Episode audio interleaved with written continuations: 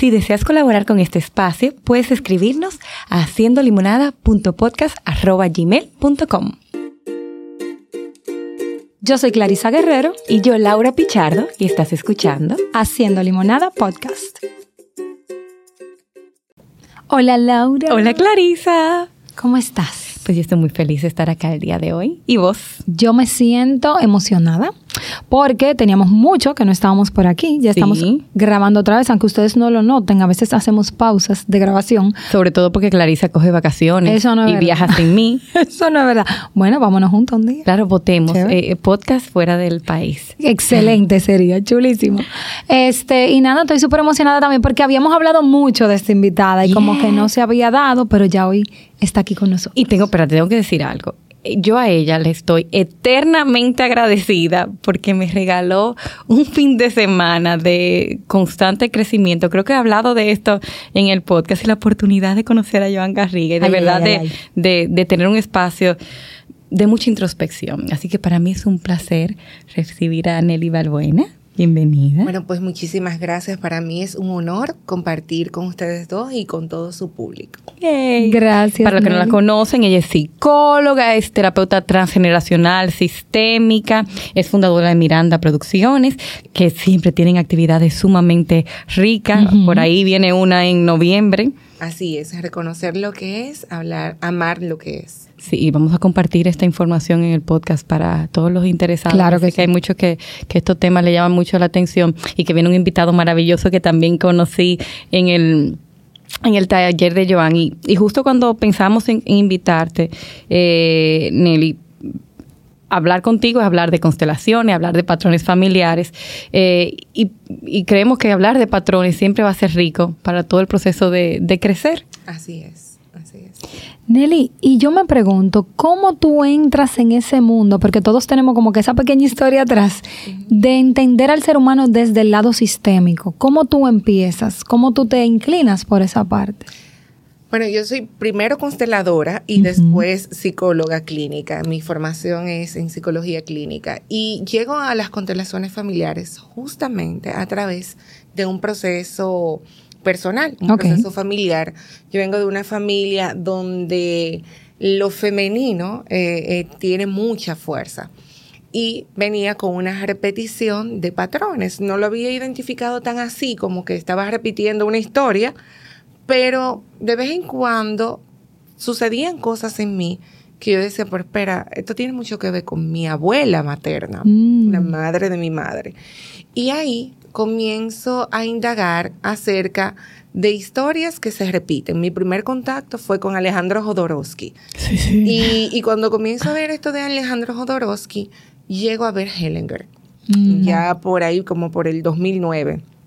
Llego a ver Hellinger y comienzo a ver esto de lo transgeneracional y lo sistémico. ¿Cómo impacta la historia de los ancestros en la vida de sus descendientes? Y esto como que me cautivó y comencé a enamorarme de todo esto. Y ahí comienza mi formación en constelaciones familiares. Uno de los requisitos es hacer trabajo personal, vivenciar la herramienta. Laura que, que tuvo la experiencia y la oportunidad mm. de compartir con nosotros este fin, eh, bueno, ese, ese, esos cinco días, Laura, eh, donde estuvimos trabajando con constelaciones familiares y Enneagrama, la novedad, esas dos herramientas juntas, ella vio que lo que ella había escuchado de constelaciones familiares era quizás total y completamente diferente a lo que ella vivió. Porque tú sabes que cuando se habla de constelaciones, hay mucho tabú. Se habla, se ve como muy místico, muy aquí hay una brujería, esto es una, una magia. Y detrás de las constelaciones lo que hay es mucho trabajo personal. Y mucha historia. Y, mucho hacerte responsable de lo que te corresponde. Entonces, dentro de hacerte responsable de lo que te corresponde es empezar un trabajo personal y por eso yo hablo tanto de la importancia de las constelaciones familiares dentro de un contexto terapéutico. Ojo, estás trabajándote con un psicólogo y identificas algo en donde hay que profundizar, bueno, entonces ahí se recomienda una constelación familiar para indagar esos patrones de cómo yo he ido heredando actitudes, conductas, patrones de pensamiento. Decisiones, que incluso. quizás nada tiene que ver conmigo, que son total y completamente heredadas y que han pasado de generación en generación de manera verbal y no verbal hasta llegar a mí. Hay personas que, por ejemplo, cuando llegan a mí, me dicen, bueno, Eneli, mira, por ejemplo, yo tengo un tema con el pescado. Por, por- decirte algo, yo no como pescado, el pescado a mí no me gusta. Y tú le dices, ¿y cuándo fue la última vez que comiste pescado? No, yo nunca he comido pescado. O Y como tú sabes que no te gusta, si nunca lo has comido. No es que en mi familia no se cocinaba eso. ¿Y sabes tú por qué en tu familia no se cocinaba? Bueno, yo escuché una vez que uno de mis abuelos se intoxicó con un pescado, le dio ciguatera, falleció, y a partir de ahí no se come pescado. Ah, entonces no es que no te gusta, es que el pescado representa un Una peligro en tu árbol. Y ese peligro en tu árbol es eh, eh, eh, sale con un mensaje de no lo consumas, no lo comas, tú lo interiorizaste con que no te gusta, tú nunca lo has probado, pero hay un rechazo de manera inconsciente que fue pasando de generación en generación. Y eso es algo sencillo. Los que vieron eh, la película de los, de los elementos, elementos, ahí se ven patrones generacionales y se ven súper claro. Y voy a hacer un spoiler para el que no lo ha El que no la vio. Eh, eh, presentan una pareja, eh, la mujer que representa el fuego y el hombre que representa el agua. De manera verbal, a ella le habían dicho que el agua representaba un peligro Claro. natural para ellos. Y de hecho, cuando ellos llegan al, al- al sector donde se mudan, el fuego no era bien visto por los otros elementos, por el peligro que representa el fuego para otros elementos.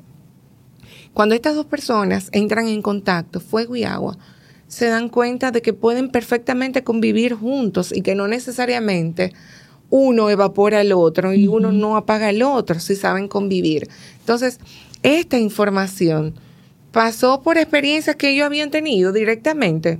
No. No, pasó de manera transgeneracional de, y, y- y ahí se presenta el tema colectivo, porque ahí no era solamente la familia de, de la, de la joven del fuego, sino toda la comunidad fuego veía a la comunidad agua como un peligro. Era, eh, es un tema sumamente interesante y así nos pasa constantemente con muchísimas Claro. cosas. No, y, y tú pones ese ejemplo maravilloso eh, y que nos ayuda a conectar cuántas cosas del otro rechazamos o pensamos Sin que el otro significa un peligro, que no tiene que ver con un peligro conmigo, que tiene que ver con toda la historia. Y esto se traduce a relaciones de pareja, muchísimo, a relaciones con nuestros hijos y esas demandas hacia los hijos que no necesariamente no tienen, o sea, nada tiene que ver, Nadie con, tiene que ver con- con ello, eh, hasta nuestros sistemas laborales. Bueno, los patrones de crianza son heredados. Por lo general, todo se da por exceso de algo O o por por, defecto. ausencia de, de algo. Pero esto también pasa con cosas quizás no tan tangibles o no tan observables. ¿Qué relación tengo con el dinero? ¿Qué relación tengo con la salud? ¿Cómo me relaciono con nosotros a través de la salud? Hay personas que para recibir amor tienen que enfermarse porque en sus primeros años de vida interiorizaron que de la única forma que podían tener Cuidados. a mamá presente o a papá presente o a la enfermera del colegio presente era si se, si se enfermaban. Claro. Y, y tú vas a decir, bueno, esto suena mágico. Los que no conocen de la psicología van a decir, esto suena... Bueno, ahí están las psicopatologías, cómo Exacto. Claro. comienzan y cómo se manifiestan las emociones en el cuerpo. Y cuando tú te vas a un campo de constelaciones, tú te das cuenta que esto nada tiene que ver con magia, que esto tiene que ver mucho con patrones de conductas y con patrones de pensamiento. Hay, hay algo, Nelly, que tú comentaste y es que tú iniciaste justo con, con procesos personales. ¿Cómo esto ha impactado tu vida? Amén de la profesional que tú eres. ¿Cómo eh, esto ha te ha impactado a ti como ser humano y tus Bueno, procesos? las constelaciones familiares se convierten en una filosofía de vida. No es una religión, no es, pero se convierte en una filosofía de vida. Dicen por ahí, conoceréis la verdad. Por ahí no, en la Biblia. y Y, la la, verdad verdad os hará libre y la verdad es el conocimiento. Entonces, inmediatamente tú conoces que todo tiene un orden y que ese orden lo rige todo y que aparentemente el caos está en estado de caos, pero también hay un orden implícito dentro de ese caos. Y que si tú puedes, por ejemplo, las constelaciones tienen unos principios sistémicos y estos principios sistémicos reciben el nombre de los órdenes del amor. ¿Por qué se llaman los órdenes del amor? porque Hellinger, que es el creador de las constelaciones familiares, dice que para que el amor pueda fluir, necesita que haya orden.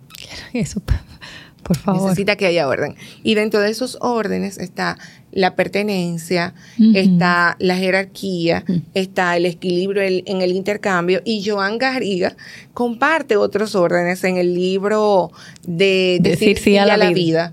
y habla acerca de los bloqueos y de los trastornos del orden. Y aquí los invito a profundizar En, este tema sumamente interesante. Vamos a empezar a recomendar libros. No, ese, mire, ese de trastornos de la, trastorno del asentimiento. Uf de asentir, de decir sí a la vida. Mira, ese, eso parece sencillo, pero que pero es profundo. Entonces, eso, ese es uno de los trastornos del orden que propone Joan. Joan eh, Garriga es uno de los grandes exponentes de las constelaciones familiares que Miranda Producción ha tenido el honor de traer en dos ocasiones al país y de verdad que han sido eventos maravillosos donde muchos profesionales, no solamente del área de la conducta, también de la educación, del derecho, han tenido la oportunidad de acompañarnos y profundizar un poquito más en esta herramienta y otros conocer en qué consiste la herramienta. Joan es quien invita a Hellinger a España e introduce las constelaciones al habla hispana, al español,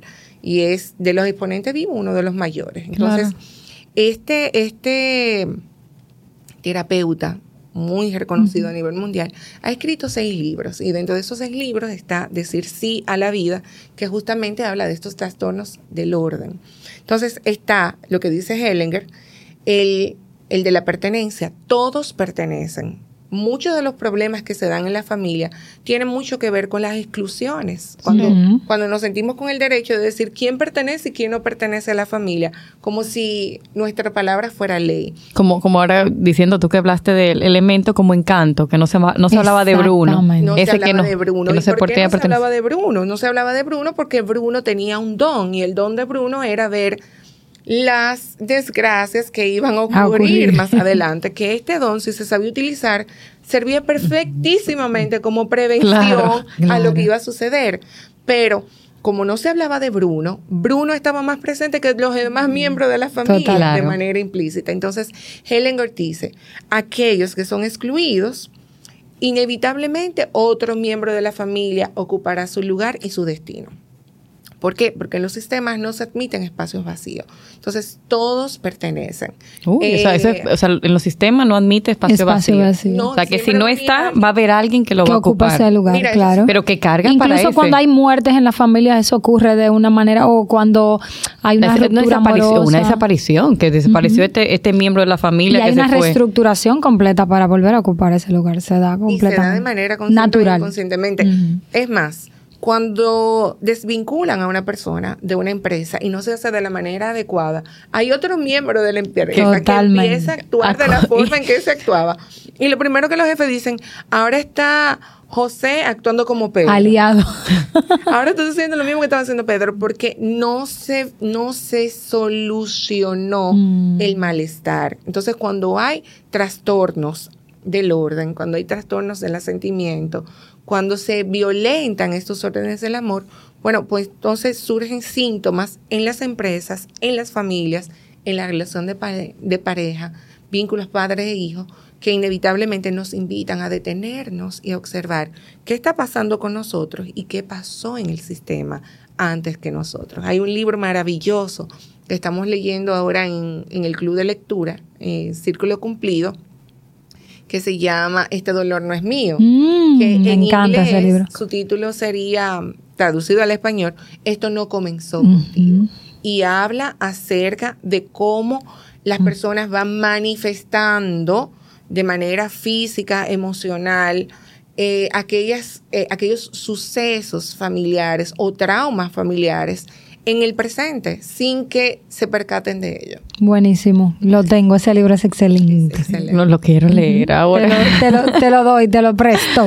No, y lo grande es que yo compré un regalo de libro cuando vi a Joan, que tengo ahí también eh, pendiente, pero todo lo que vas diciendo, vamos, ¿qué sentido tiene y qué peso en el día a día? Sobre todo cuando muchas personas a ver, van viendo que ciertas áreas de su vida no van fluyendo, no van funcionando pero tampoco logran conectar cómo esto tiene que ver conmigo y mi historia y, lo que viene de atrás y esta historia que me han contado y que me he contado de, de mi familia. O sea, el no hacerme consciente de mis patrones a veces se vuelve como una cadena que no te permite moverte. Pero no solamente basta con que tú te hagas consciente de tus patrones. Lo importante es lo que haces con, esa información, si decides actuar de manera diferente.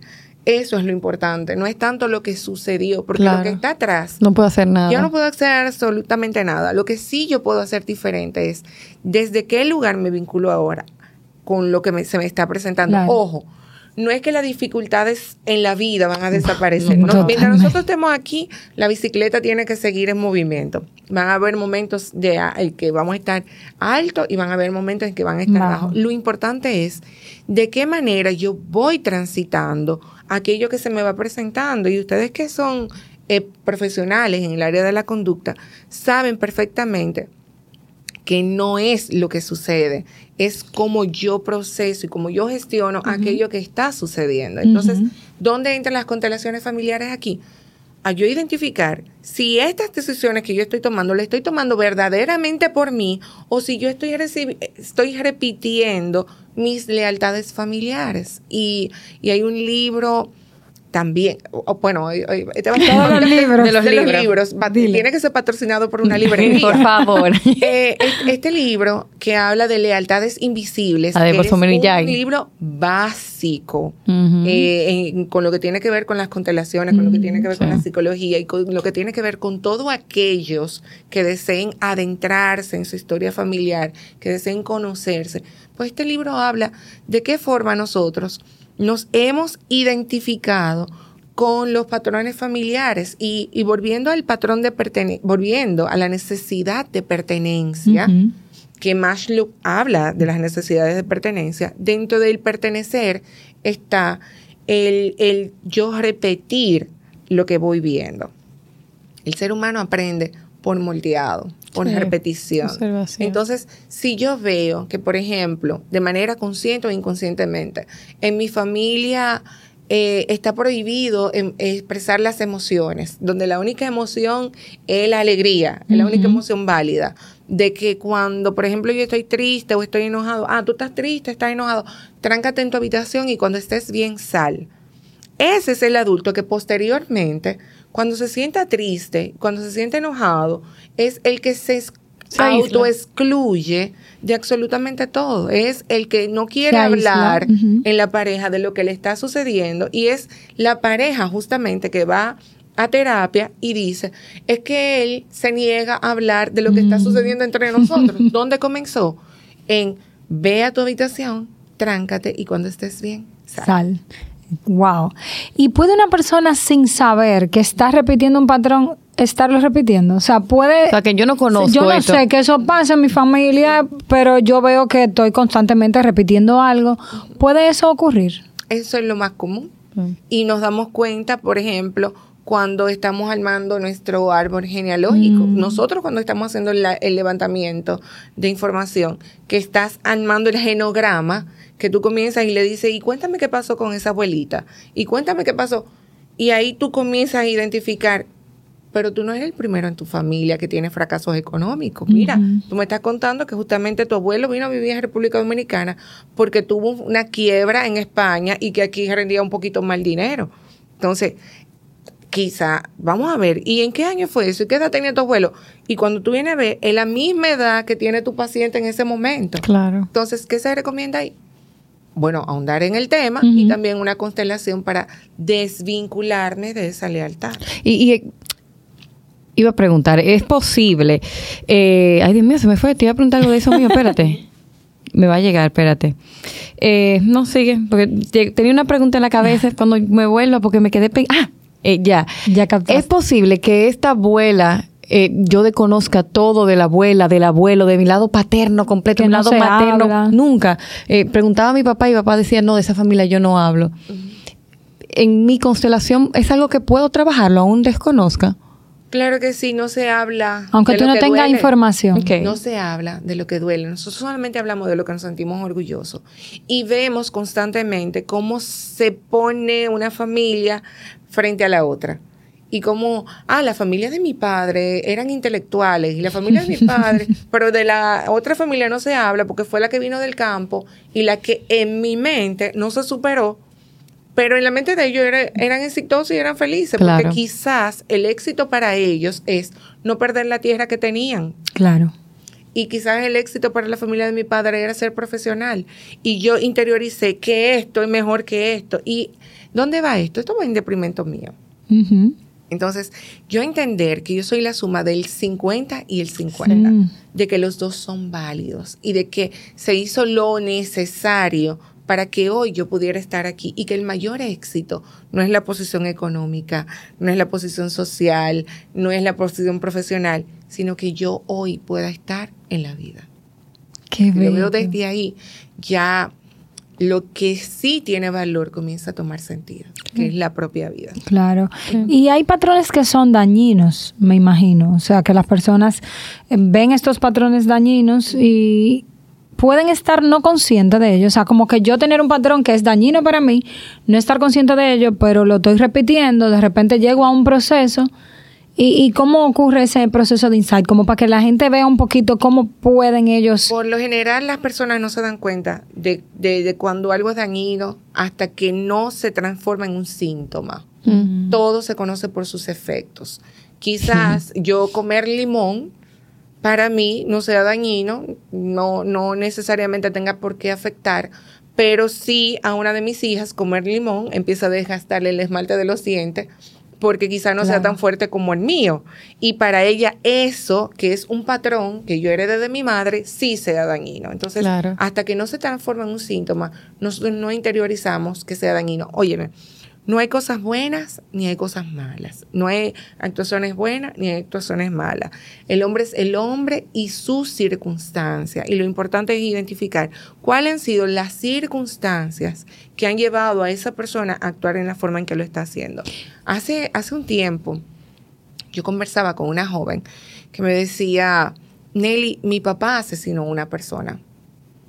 En mi mente, en mi juicio, yo puedo decir, oh, esta es la hija de un asesino y cuando ella me hace la historia, el señor asesinó a la persona en defensa propia. y, fue realmente fue un accidente.